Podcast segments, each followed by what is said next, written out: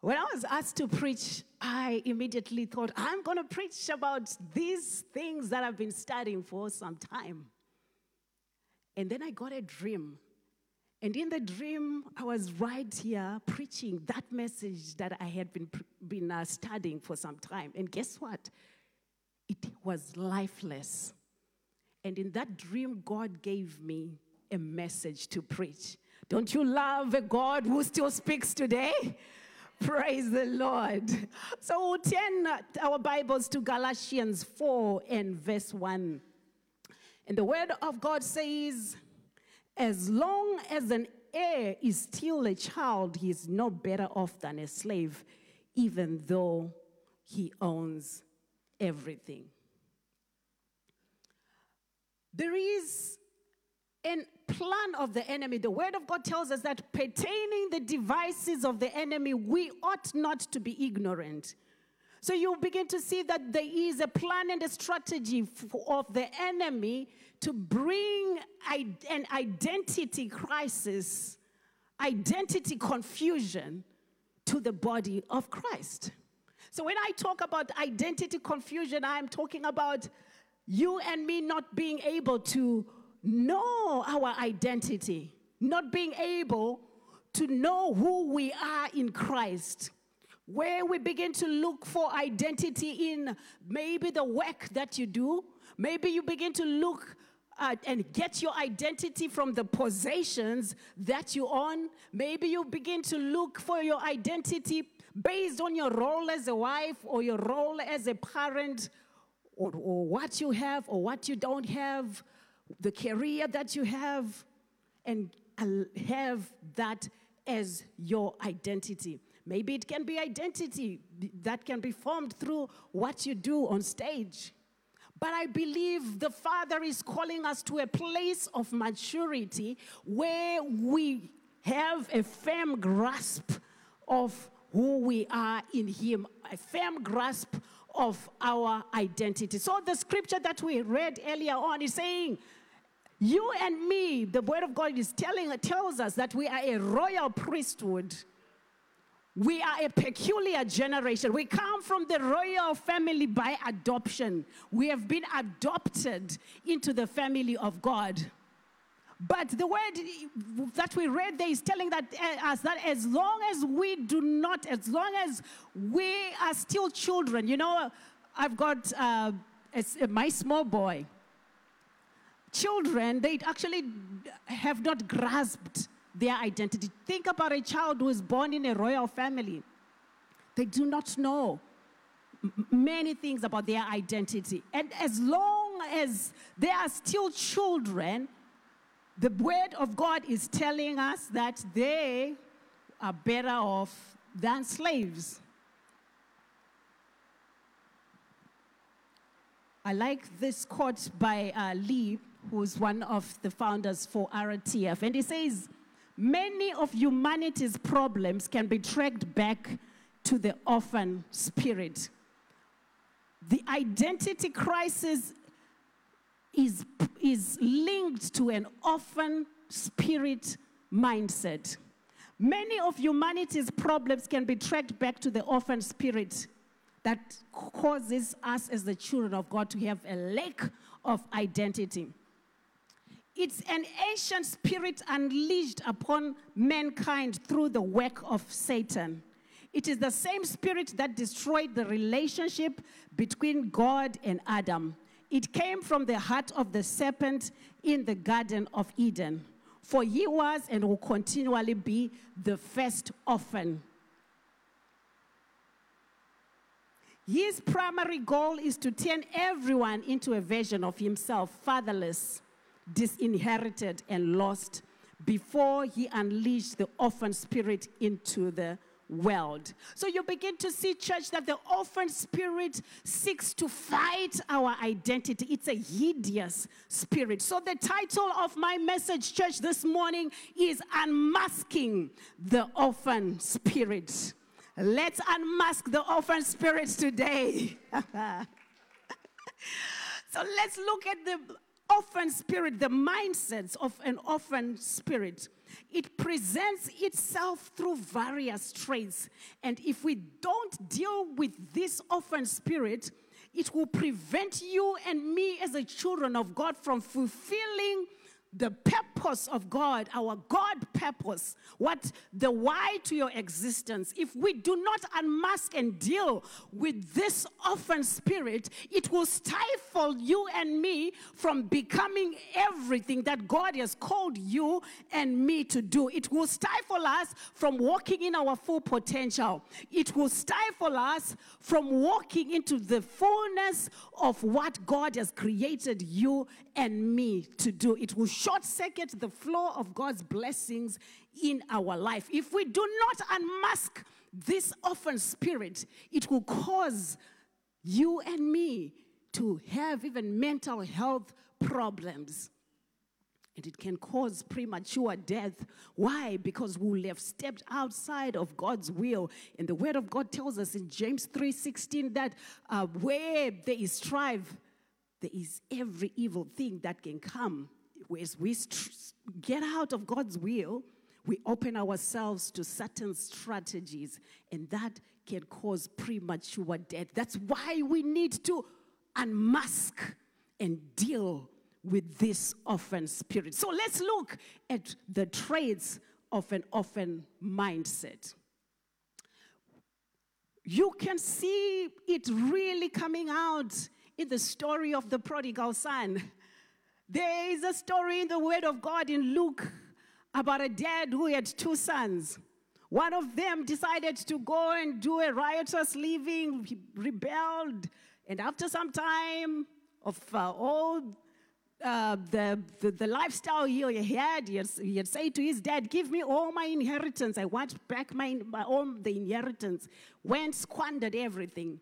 But the prodigal son later came back to his senses.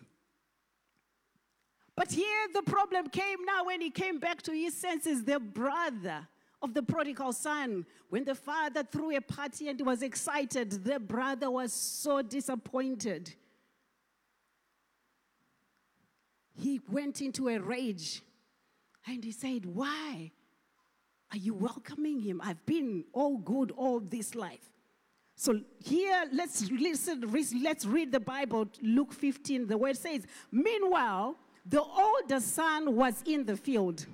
When he came near the house, he heard music and he heard dancing. So he called one of the servants and asked him, What is going on? So he called one of the servants and asked, What's going on? Your brother has come, he replied, and your father has killed the fattened calf because he has him back safe and sound. The older brother became angry and refused to go in. So his father went out and pleaded with him.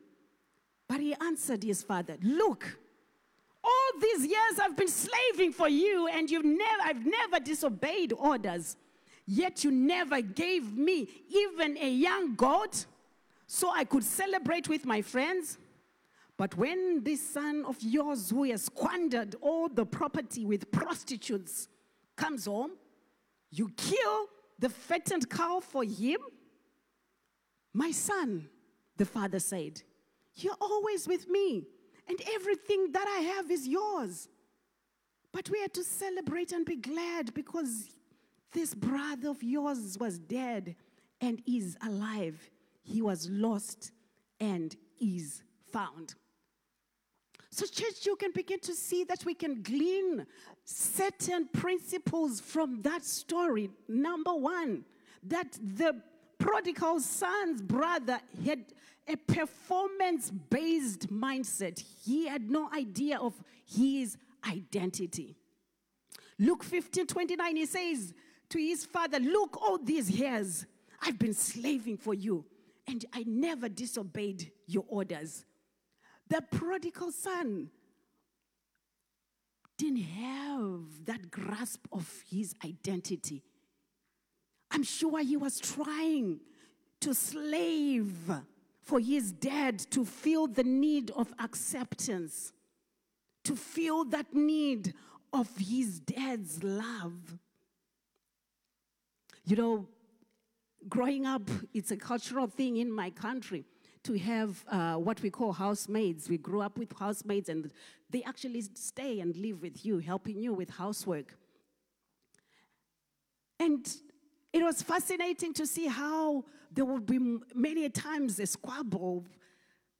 The housemaids trying to win dad and, and mom's uh, approval and love.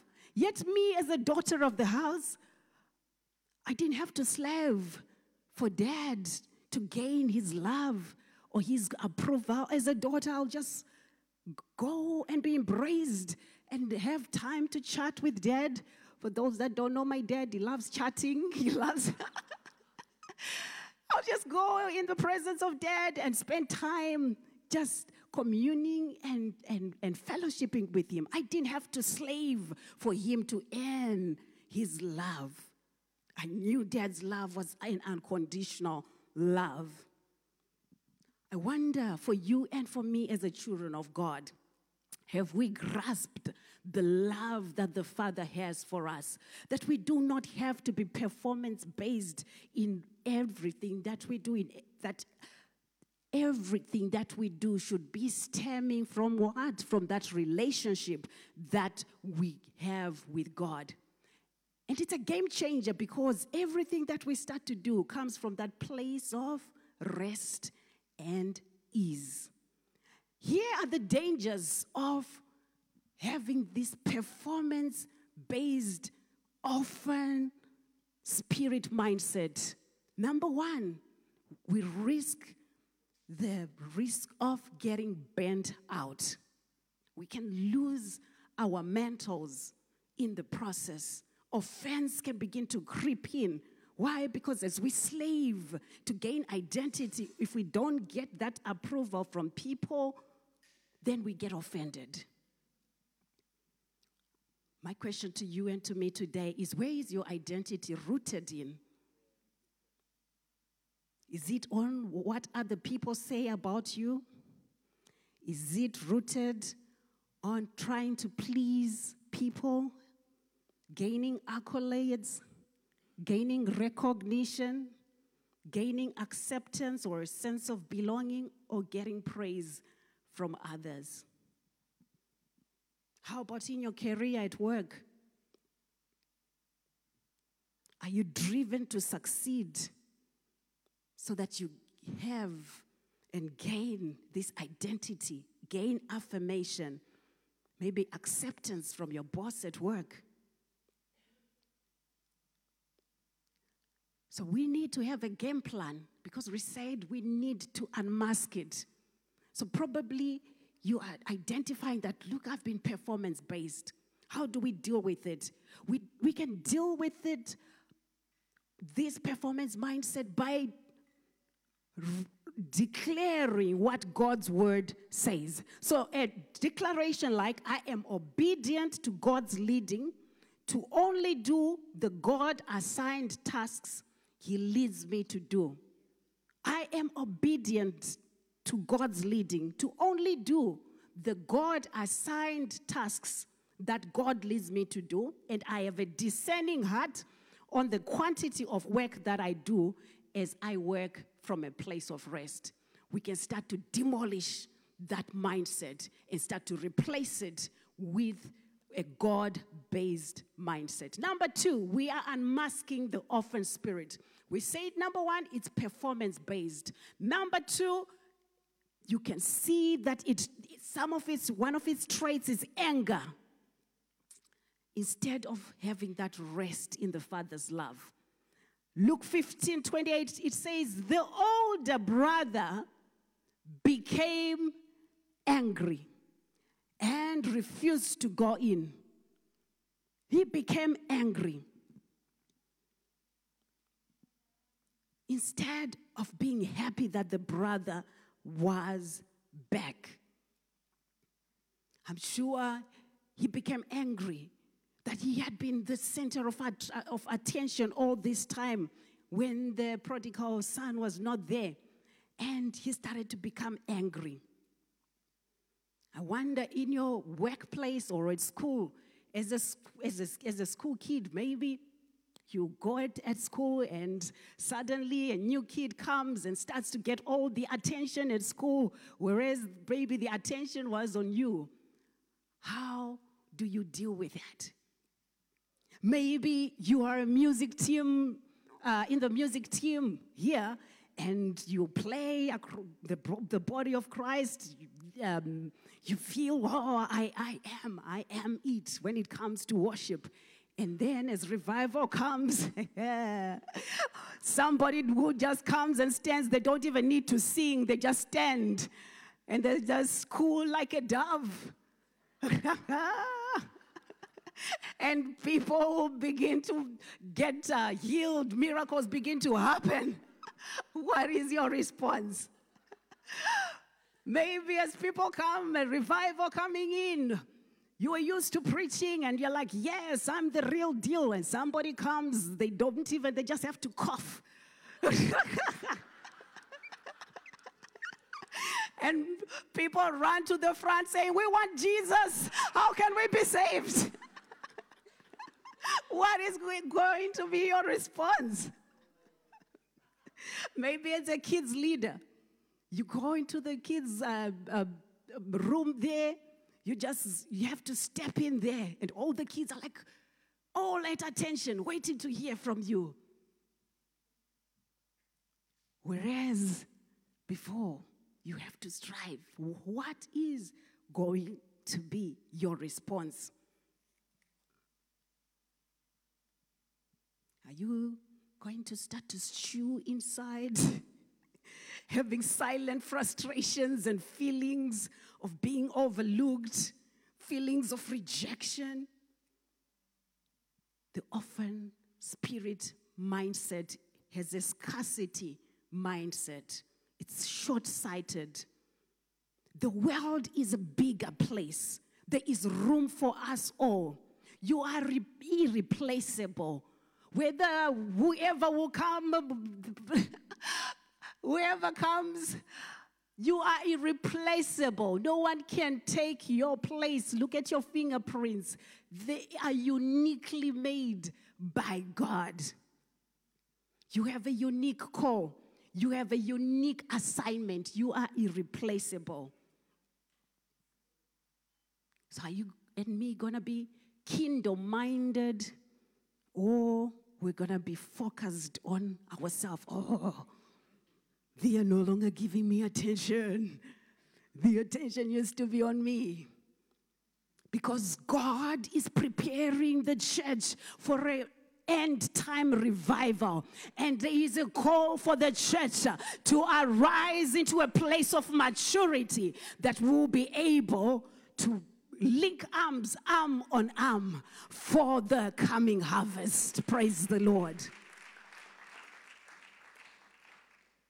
So we can demolish this orphan spirit mindset that will start maybe to have maybe anger with a declaration like, I fix my eyes towards the race that God has set for me. So it means you're not going to be looking, oh, who's doing what? Who is doing what? Who's the coolest kid now? What is happening? You're not looking at it. you're not look, you're just focused on your race. So you can demolish that mindset by declaring, I fix my eyes towards the set race that God has for me. And I trust and I'm content in God's unique plan for my life. Number three, isolation. In Luke 15 28, we read the older brother became angry and refused to go in. He isolated himself. He refused to go in. You know, the enemy seeks to paralyze your confidence that you start to feel, oh, I'm not needed. And he seeks to inject thoughts within you and me as the children of God that you are not needed, maybe in your family, you're not needed by your spouse, you're not needed at your workplace, you're not needed uh, in the areas that God has planted you. That is an orphan spirit mindset the enemy would seek to inject. You are needed in those places that God has planted you in. You have something to offer. He seeks to paralyze your confidence that you start to think that, oh, I don't have anything to offer. I'm just too old. I'm not educated. I'm just too young.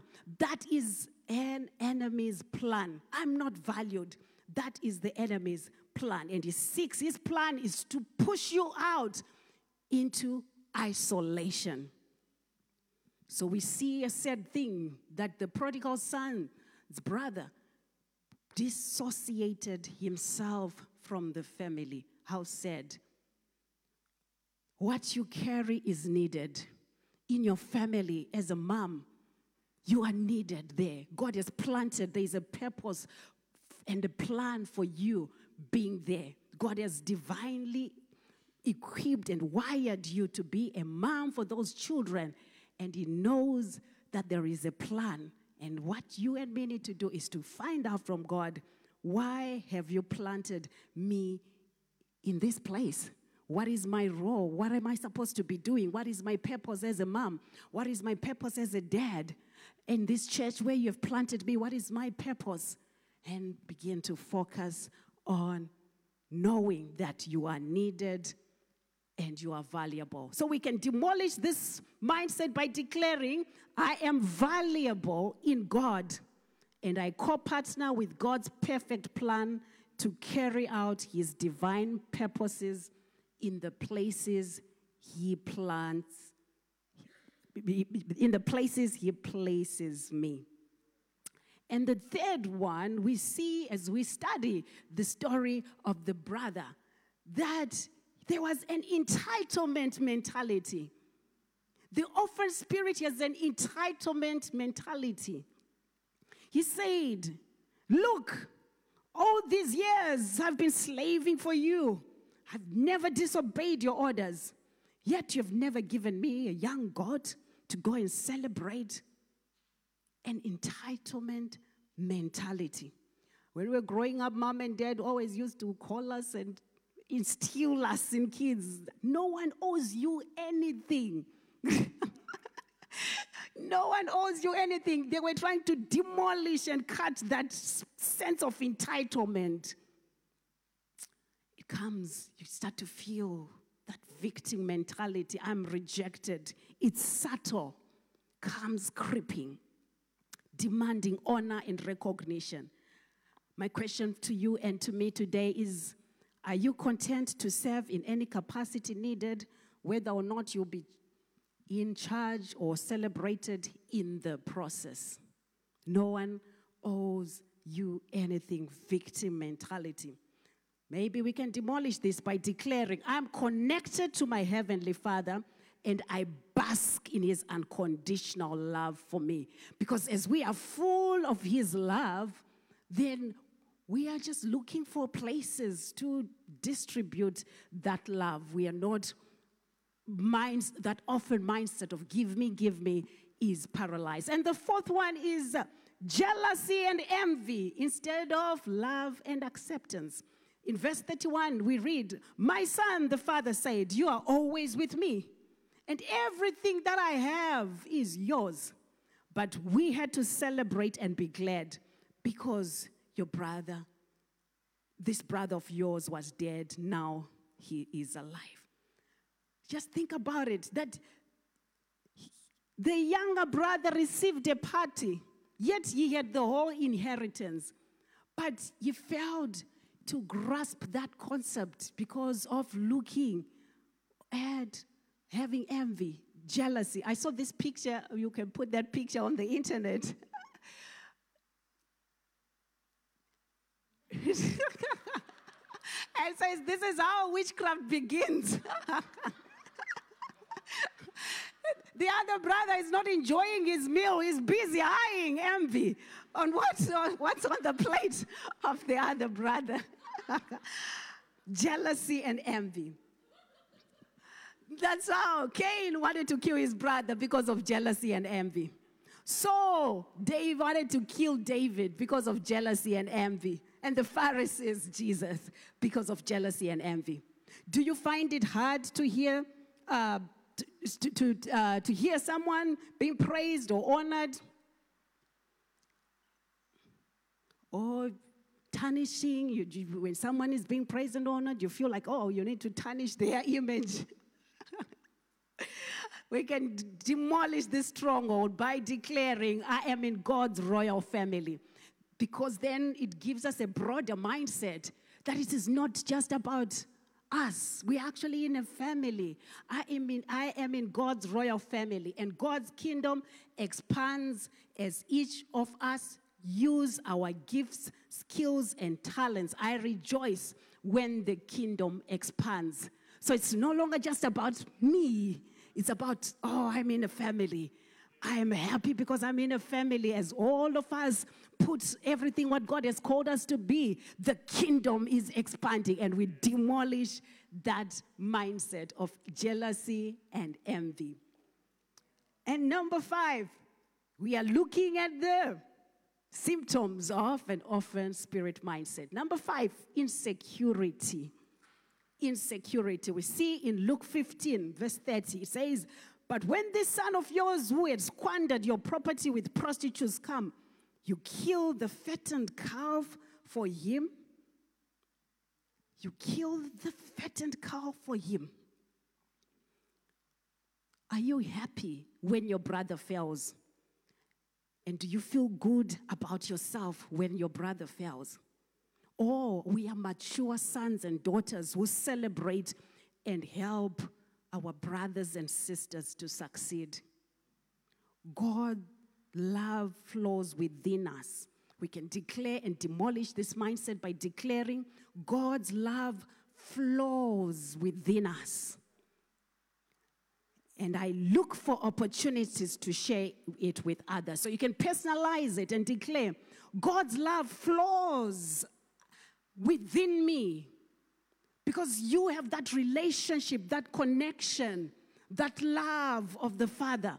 So you are full of God's love. And as a result, you are looking for opportunities to give that love out. So you can declare God's love full, flaws within us. I'm full of God's love within me. So I look for opportunities to share it with others. So it's no longer just about who can love me, who can do this for me. The orphan mindset, it's about how can I be a blessing? How can I give? So everything that I'm doing is flowing from my relationship with the Father and looking for opportunities to bring it. In conclusion, church, our region, we have been given amazing, with over the years, pro- amazing prophetic words. These are just a few of some of the prophetic words that I have put uh, and, and, and captured about Port Macquarie. It says Port Macquarie is a place of revival. It's going to be a place like a factory that would dispatch seasoned ministers to other regions. Port Macquarie will be a place where unity in the body of Christ will be known. Port Macquarie, yes, has been known as a place of retirement, but it will be known as a place of refreshment where people will come to refire. And for us, church, to be able to co partner with what God is doing with his heart for our city. It means you and me need to demolish this mindset and get to that place of maturity where we are our brother's keeper. So, here are some six tips. Thanks, Reese. As some of the tips to demolish this. Number one, meditate on identity statements. If you go on the internet and just Google identity statements, I am statements, who God says you are, you can have a list of identity statements of what God says about you. So you can start to just allow those identity statements to soak in the depths of your soul and begin to declare them every day. Number two, it is important for us to understand the flow of God's seasons in our lives. That there are seasons where God just calls us to a place of just rest, When we migrated from our country of origins, we were pastors, uh, associate pastors of a church that had 6,000 members, and we were just, our life was just church because of the revival. You didn't want to, to, to, to get away from that place. And then a year in our marriage, God then led us to come into this beautiful nation. And I remember thinking, what do I do with myself right now? I was used Monday, Tuesday, Wednesday, Thursday doing things at church. And I felt the Holy Spirit saying, I don't want you to do anything. I just want you to spend time with me. And for a season, when we landed in this beautiful nation, we're living in Maitland. My husband would be at work. I'll be home with my, my little boy by then, who's now a teenager. And just have time in the presence of God. How about if our identity is rooted in what we do on stage and then we no longer do it? And God calls us to that place of doing nothing? What about if your identity is rooted in what you do in your career at work and you lose that job? Does it mean that your identity will be paralyzed because your identity was rooted in your career? God is calling us to that place of having our identity rooted in who we are as sons and daughters of the living God.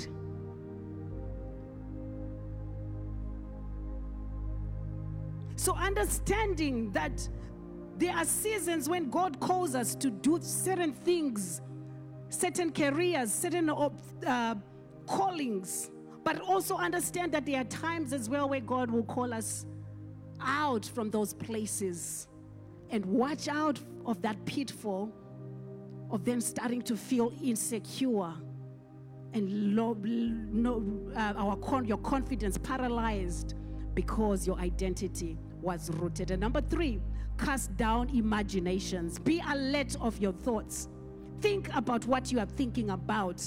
The Bible say tells us that we ought to cast down imaginations and reasonings that do not align with God's nature and what God says about us. Number four, realize it's God who opened doors for you, not men. When you and me realize that whatever door, it's not determined by men, it is God only who opens the door for us, and He can use men. Then our focus is not focused on men. The Bible says, Curse is the one who relies on the arm of flesh. Our confidence and reliance should rely on God to know that it is Him who opens the doors for us. And number five, having communion with the Father so that our love tank is full. We are not going to be looking for it in various places. And number six is we ought to have a healed heart. That's why we have soul care. We have ministries like Restoring the Foundations because some of those things will be stemming from the way maybe you, you, you were raised. At times, there are traumatic situations that came as you were growing up. And those things are cemented and, and, and they will need to be healed properly. So that's why it's important then to allow the Holy Spirit to heal you. Shall we stand? I'm just going to lead us right now in a place of prayer to break this partnership with the orphan spirit mindset. What I saw in the spirit of what is about to happen here, I saw angels in aisles removing baggages, removing those orphan mindsets, and I saw a mass healing taking place. So I, I want to invite you now to get into a time of prayer and say, Lord, I am breaking partnership with this orphan's mindset. I say no to this orphan mindset. I am stopping its influences from this day on. So why don't you raise your voice right now and begin to pray and begin to pray. Begin to break that orphan spirit mindset. Begin to demolish it. Break partnership with it. Father, we break partnership with this orphan spirit mindset. In the name of Jesus, we declare and decree in Jesus' mighty name that it stops, Father, from influencing us, Father, from this moment. We break partnership with it right now. We stop all the work of all demons that were being associated with this orphan mindset in the name of Jesus. So, Father, we are praying in Jesus' mighty name for healing. Healing. Just begin to ask God and say, Oh Lord, heal my heart. Heal my heart from this orphan spirit mindset. Father, we are praying and we declare your healing, that you begin to heal every heart. We declare your healing, your healing anointing to begin to flow in the name of Jesus. There is a supernatural work right now that is happening. I see minds, I see hearts being healed right now. I see baggages being removed right now. Oh, Father, we pray in the name of Jesus for your healing to begin to take place. Lift off, oh God, lift off, lift off, lift off this orphan spirit mindset in the name of Jesus and pour your fresh anointing, pour your fresh fire, your love, oh God, upon every person under the sound of my voice, that your healing anointing will begin to flow as a balm in every heart. In the name, the name, the name that is above every name, the name of Jesus. And finally, if you do not know Jesus, He desires to do life with you. You don't have to do life by yourself. If you desire to allow Him to start to partner with you from this day on, I'll just ask you to raise your hand. I just ask you to raise your hand and say, I want I want to be partnered with the creator of the universe. I want to give my life and my heart to Jesus. Just raise your hands so that I can see who I am praying for. Just raise your hands so that I can see who I'm praying for. It is a game changer when you allow the creator of the universe to lead your life. It is a game changer when you allow the king of the universe to direct your life. So just raise your hands so that I can see who I am praying for. Just raise your hand. I see those hands. I see those hands. Thank you for raising your hands. I see those hands. Thank you for raising your hands. It is a game changer when you allow Him to co partner with you in this life. I'll just ask you for those that have raised their hands to pray after me and say, Lord Jesus, I invite you today to come into my life. I ask you, Lord, that you be the Lord of my heart from this day. I confess my sins. And I ask you, Lord, to forgive me. From today, Lord, I place my hand in your hands. And I ask you to guide and to lead me from this day on. In the name of Jesus. Why don't we give them a hand? Welcome into the family. Welcome into the family of God. We're so excited to have you in the family of God. And finally, as I invite uh, the uh, the team up, just we're just gonna open the altar for those that need more ministry for those that need healing. We are believing God for signs, wonders, and miracles. Our God is a God who heals, He is not limited by anything. So, for those that need ministry, healing, additional ministry, just come and the altar will be opened.